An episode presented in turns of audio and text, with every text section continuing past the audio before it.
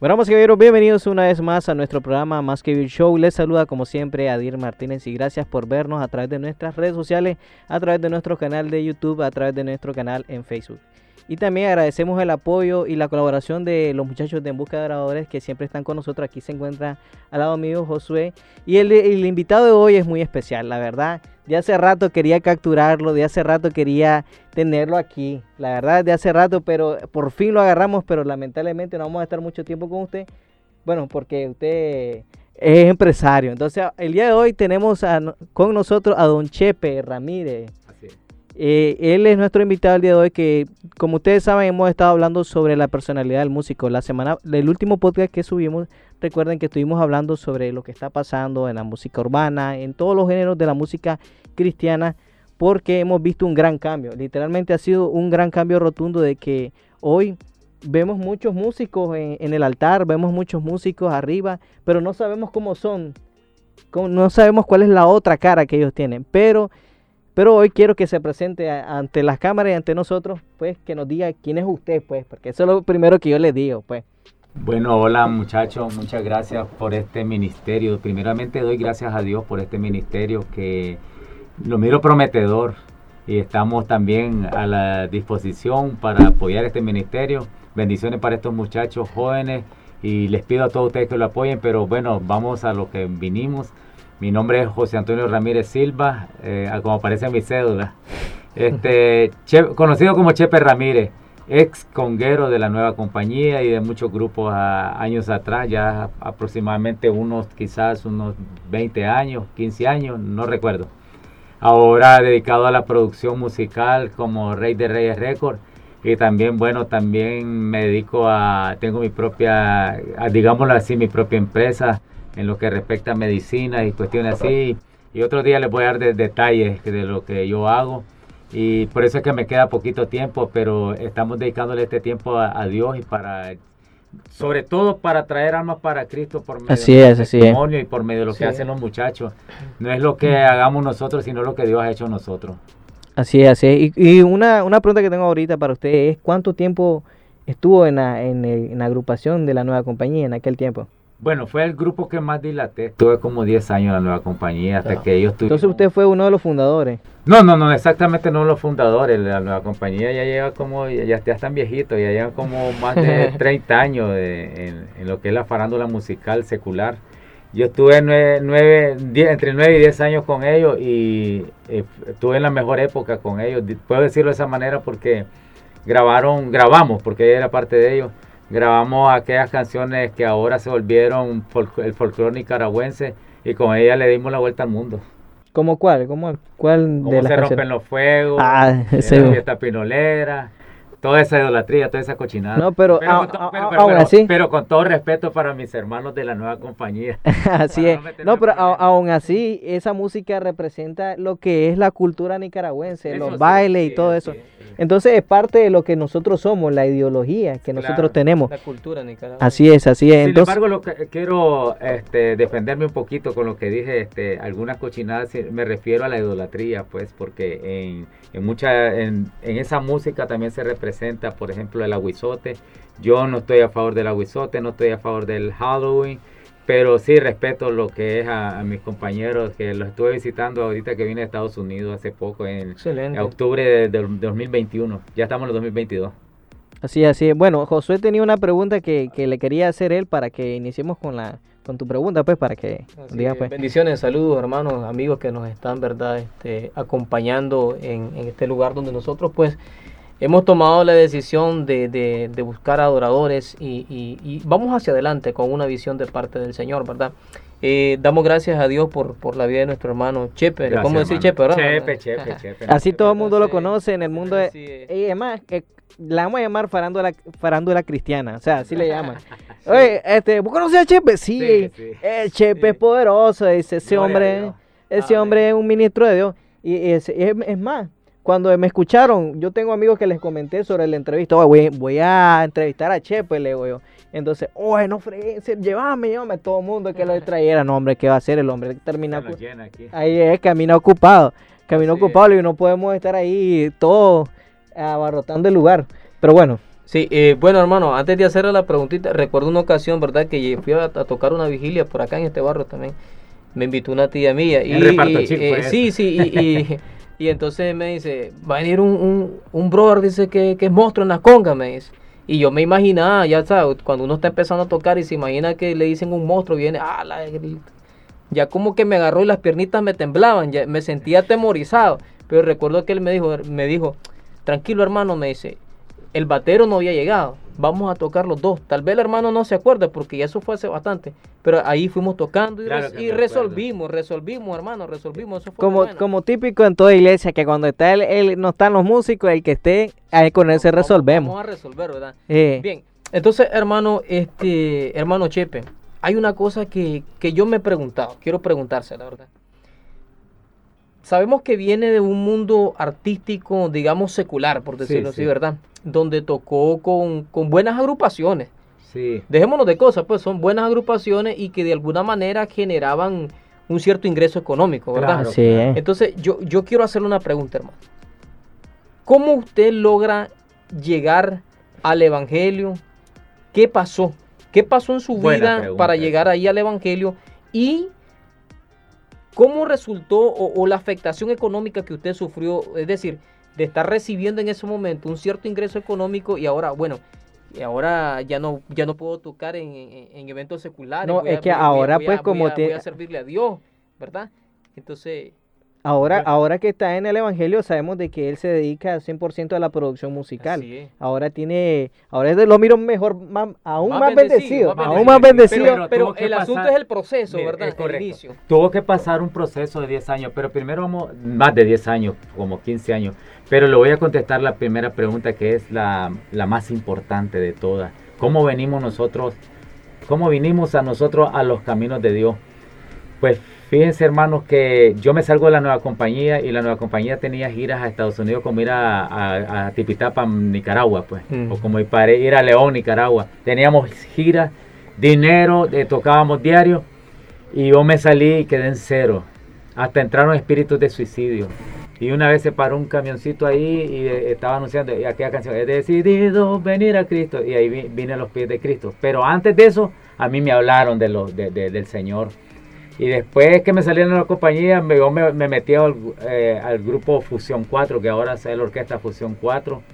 Saludos para, eh, en, en, nombre de Cristo, lo vamos a tener aquí en los caminos de Dios a Franklin, el dueño de Fusión 4. Saludos, saludos. Saludos para él, así es. Saludos para él. Y yo tenía una, una, una, una, no le voy a decir la marca de la cerveza, pero tenía una lata de cerveza.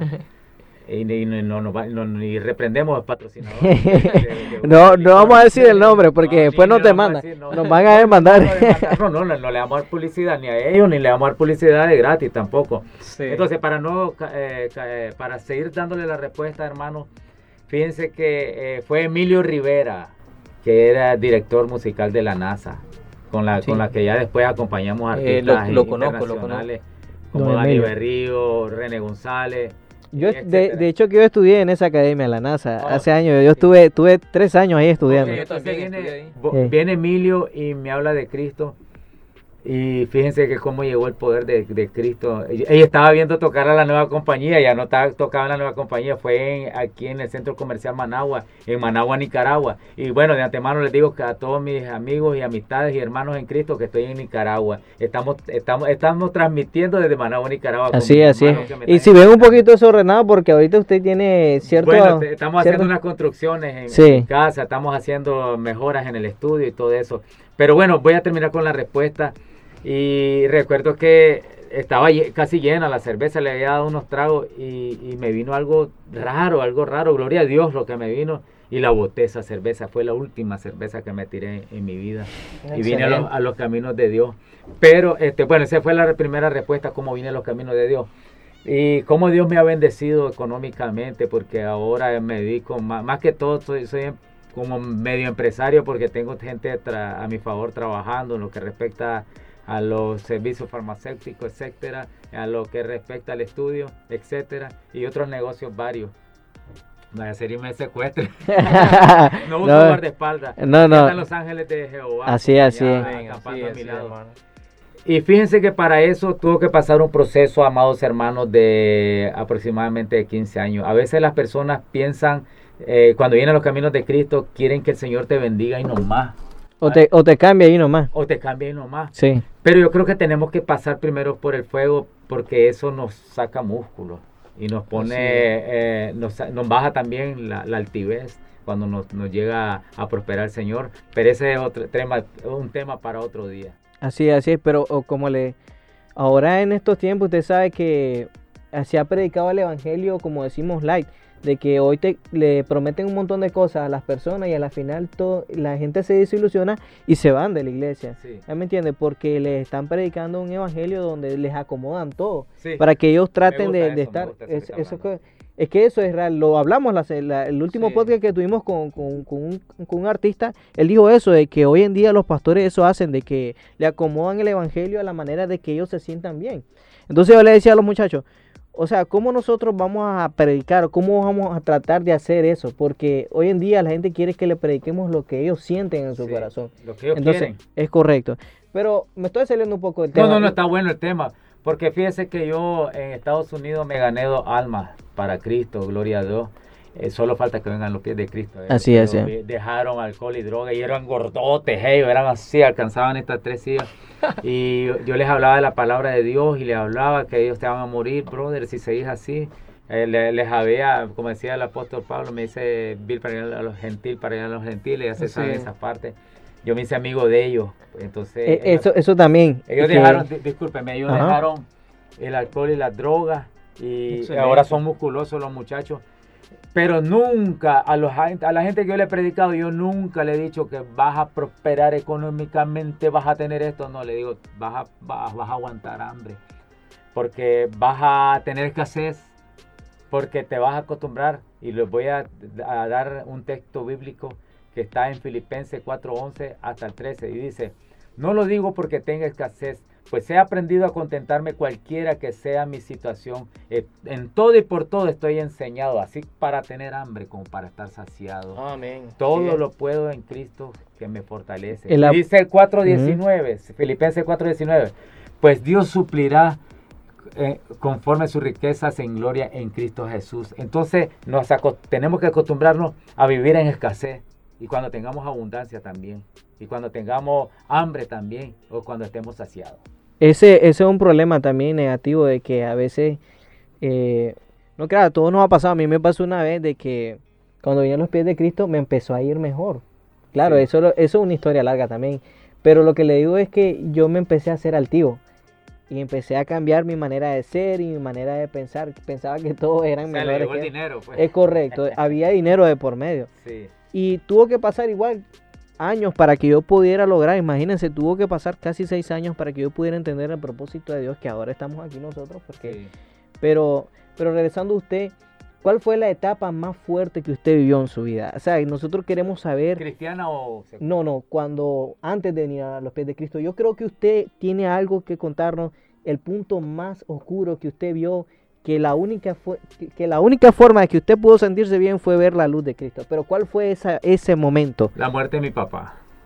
Mi papá, un músico que él me, me, metió a la cuestión de los músicos. Y también mi papá me metió a la droga. Pues.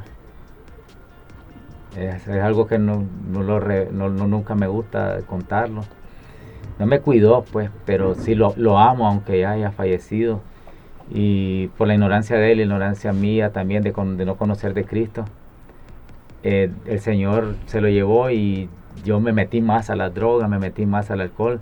Claro que nunca anduve en la, en la calle pidiendo un dinero. Siempre no, que usted siempre trabajaba. Siempre Ese es el trabajaba punto. y siempre la música me generó buenas entradas. Lo que pasa es que yo que quemaba todo el dinero, le echaba en saco roto. Sí. Y el único que pudo cambiarme ese, cambiar ese, ese dolor en, en, en alegría fue Jesucristo. Que, que, este, qué importante eso, hermano. O sea, es decir, eh, de repente nosotros miramos a una persona, ¿verdad? Y sí. la miramos en un punto. Y lo miramos ya bendecido, lo miramos prosperado, lo miramos que ha crecido, pero no sabemos qué pasó ¿Qué antes. proceso ha pasado? Sí, qué pasó antes. Entonces, qué tremendo es, qué tremendo, hermano Chepe, cuando Dios tiene un propósito para las personas. Imagínense, eh, usted pasó una vida dura, Sí. una vida difícil, eh, tal vez en la ignorancia de, de- de- de aquel tiempo que tenía su papá, lo descuidó, entró a las drogas, al alcohol, eh, pero de ahí Dios lo rescató. Amén. De gloria a ahí Dios lo sacó y lo tiene hasta el punto donde se encuentra. Seguramente lloró bastante, Sí. seguramente sufrió lágrimas amargas, pero qué tremendo es cuando nos encontramos con la palabra de Dios, Gloria a cuando Dios. dice que Él va a cambiar nuestro lamento en danza, en baile. Y dice que el Señor es nuestro pastor y que nada nos va a faltar. Amén. Entonces, esto es maravilloso, hermano. Yo, yo me siento gozoso por ese testimonio que usted tiene, hermano. Y debe de creer y estar seguro de que, que los propósitos de Dios para su vida no se detienen, ni los detendrá nadie, hermano. Yo creo en Dios, yo creo en Dios en estos momentos de que, de que lo que están haciendo ustedes y lo que estamos haciendo en esta entrevista no es para gloriarnos nosotros, Amén, así es. simplemente, simplemente yo creo en Dios que es para que vengan almas a los pies de Cristo, porque esto no es en vano esto que está sucediendo en estos momentos. Y quiero hablar un poquito el tema porque de, de lo que respecta a lo económico. Eh, es cierto que yo ahora soy un hombre prosperado económicamente. No me gusta estar hablando de esto porque también este, cuido mi seguridad. No, no, no, no, no se ¿Me preocupe. Pero, este, no, no por ustedes, no, no, no, no, no, no, no, ver, este, yo creo que mucha gente que me está viendo en estos momentos saben a qué me refiero. Eh, pero sí, este, esto lo- siempre el, el ángel de Jehová va a acampar a mi lado y me va a proteger porque no necesito guardaespaldas. eh, siempre Dios me ha guardado aún de accidentes. Pero quiero hablar sobre este tema eh, brevemente. Cuando Dios me prosperó a mí económicamente, me prosperó fuerte. Tuvieron que pasar años. Cuando en mi estudio, por ejemplo, yo trabajaba con una computadora chiquita, para los que conocen de computadora, 512 tenía apenas este Disco duro. No, no, yo era ¿De RAM? de Ah. megabyte. Ah. 212 megabytes, no eran, ya, no eran RAM, perdón, este no eran gigas. Imagínense con gigas, eh, ahorita la- una computadora son monstruosidad, hablando así. Eh, como ya, ya, son, ya, ni- ya la más básica, un tera de disco duro. La Hablaba- más básica. eh, imagínense que no estábamos en un cuarto como este cuarto que estamos en estos momentos, que no entra ruido. Entra un mínimo de ruido, pues, pero no me quiero enfocar en eso. Eso es un tema para otro tiempo, sino que ya ahora imagínense que el Señor me prosperó bastante, pero también en- entre medio de eso, cuando el Señor te prospera, te manda el aguijón Así es, así es. para que mi altivez nunca suba, lo- allá siempre se mantenga a los pies de Cristo, mi frente, mi frente, lo- los aires de la altura no me hagan daño. Entonces, yo creo que también eso es parte de la madurez porque también tengo un aguijón, no lo voy a estar contando en estos momentos, pero yo recuerdo que me ministró bastante a que, no recuerdo que, dónde está el versículo, pero yo escuché la prédica cuando voy a recordarle, si tal vez me ayudan, a lo, lo- le escriben ahí en los comentarios de dónde está ese versículo de la Biblia. El de producción. Del aguijón, del aguijón. Y recuerdo que el, eh, eh, el apóstol dijo de que no sabe si dormido o despierto, soñando, fue al tercer cielo. Y me imagínese, imagínese que no le interesaba el dinero, ni nada, ni casarse, porque debe ser lo más poderoso ir, llegar al tercer cielo. Y a él le fue revelado cosas que a ningún hombre le fue revelado, pero también se le fue puesto un aguijón para que su orgullo no se enaltezca. Me refiero a la parte económica mía porque eh, Pablo no necesitaba de, de millones de dólares ni millones ni euros, ni existía, que tal vez era el oro el que existía, etcétera, pues, pero no necesitaba de la riqueza porque tenía una riqueza grande que a ningún hombre ha, sido revelado jamás en la vida, entonces se le puso el aguijón y él se estaba también lamentando el aguijón y le, y le- y le dijo al Señor, Señor, quítame esta enfermedad. Entonces, para para, parafraseándole, el Señor le dijo que, que no se le iba a quitar, porque le dijo, bástate mi gracia, porque mi poder se perfecciona en, En su debilidad. Debilidad. Lo mismo me dice el Señor a mí. Bástate mi gracia, Chepe, porque mi poder se perfecciona en tu debilidad. Y también ese aguijón te he puesto para que tu orgullo no se suba a las alturas, porque las alturas le pertenecen a Cristo. Es que hoy, en- hoy en día también, este, siempre rodando en lo que es el carácter del artista, hoy en día existen tantos músicos de que primeramente se ponen a ellos y Cristo está de último. O sea, para porque han ganado tanta fama y tanto éxito de que creen que ellos se merecen el mundo, es. que se merecen todo, que piensan de que ellos, que el mundo les debe algo a ellos, porque en realidad no. la fama de ellos se debe a que nosotros también les damos fama a ellos mismos. Entonces. Eso lo dice una canción también que un artista que acompañé, no recuerdo el año, con la NASA, lo acompañé, este, el grupo La NASA de, de, Nicaragua. Estoy hablando de, Nicaragua para todos mis amigos de, parte del mundo que nos están viendo. Eh, René González de Puerto Rico, que el que canta la iglesia. Tremendo cantante. Tremendo cantante. Y cantó una, una alabanza donde habla que nosotros ponemos los artistas a Cristo detrás del telón. Y, un poquito le voy a hablar de, sobre lo, de la música. Lo que pasa es que la música tiene un gran poder. Así es. Es un, es un poder que puede ser aprovechado por el maligno cuando nosotros los adoradores nos, desviamos del centro, porque el centro tiene que ser Cristo siempre. Y cuando nos desviamos, se nos, llenamos del orgullo. Y eso pasa en todas las iglesias. Entonces lo que nos queda a nosotros, orar por nosotros mismos para que no nos pase eso y orar por los, por los hermanos de las iglesias, porque eh, la música tiene un poder tan grande, porque si no, no existiría la música secular que eh, eh, te, te, manda, te, te, llena de aquellas cuestiones de, del suicidio, una parte, la desnudez, la otra, de la depresión y todo eso. Y también está la alabanza para Cristo.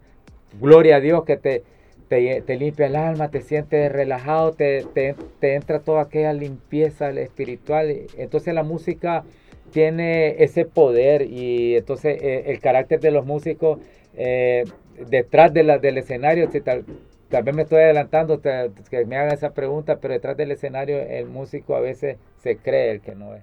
Así es, eh, que ese, ese es el punto que le queríamos hablar ahorita.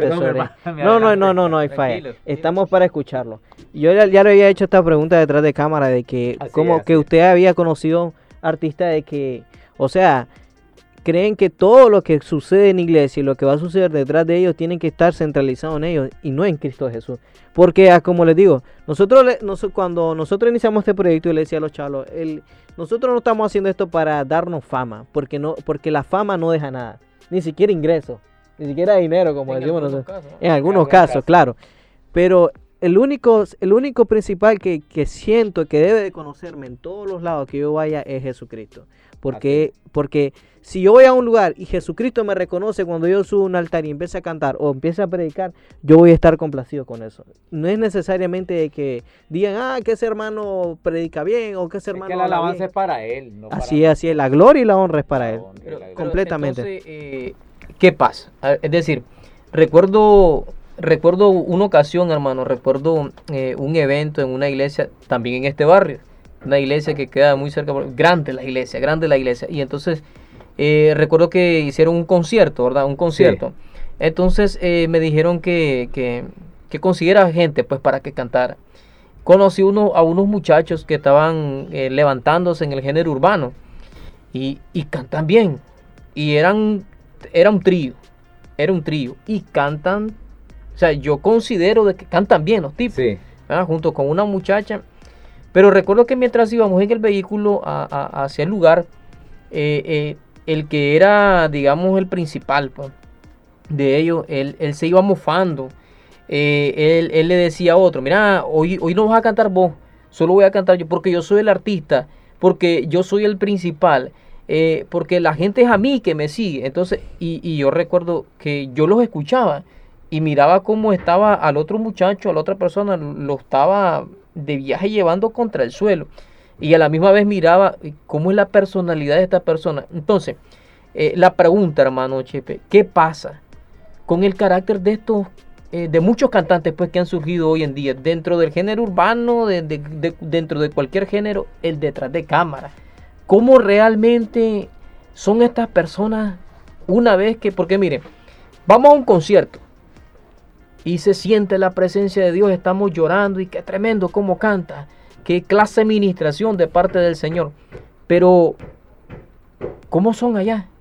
Detrás de cámara. De, perdón, detrás del, telón. Detrás del telón. Es que eso, mire, yo, yo le voy a decir algo. Eso no solo sucede en, la, en las iglesias, eso sucede en los grandes artistas. Yo he acompañado a, a grandes artistas y lo voy a decir con carácter, no voy a decir el nombre, por ética profesional. Pero los artistas que yo he acompañado, cristianos, cristianos, cristianos, miren que se lo estoy diciendo y se lo repito, cristianos, sí son altivos, no todos, pero algunos. algunos que tienen fama internacional como fulano y sutano. no lo puedo, no puedo decir eso. Tampoco no, puedo mencionar. Y también sucede porque antes, antes les mencioné, si, si pueden retroceder el video, los que nos están viendo, pueden, este, yo les mencioné sobre lo que respecta al poder de la música. Acuérdense que vino eh, eh, el, adversario y se creyó el dueño de la orquesta y fue lo mismo por la música. La música tiene ese poder, es un arte, es un arte, es el mejor arte que hay de todos los artes, podría decir eso. Eso es lo que pasa. Detrás del telón sí pasa lo mismo.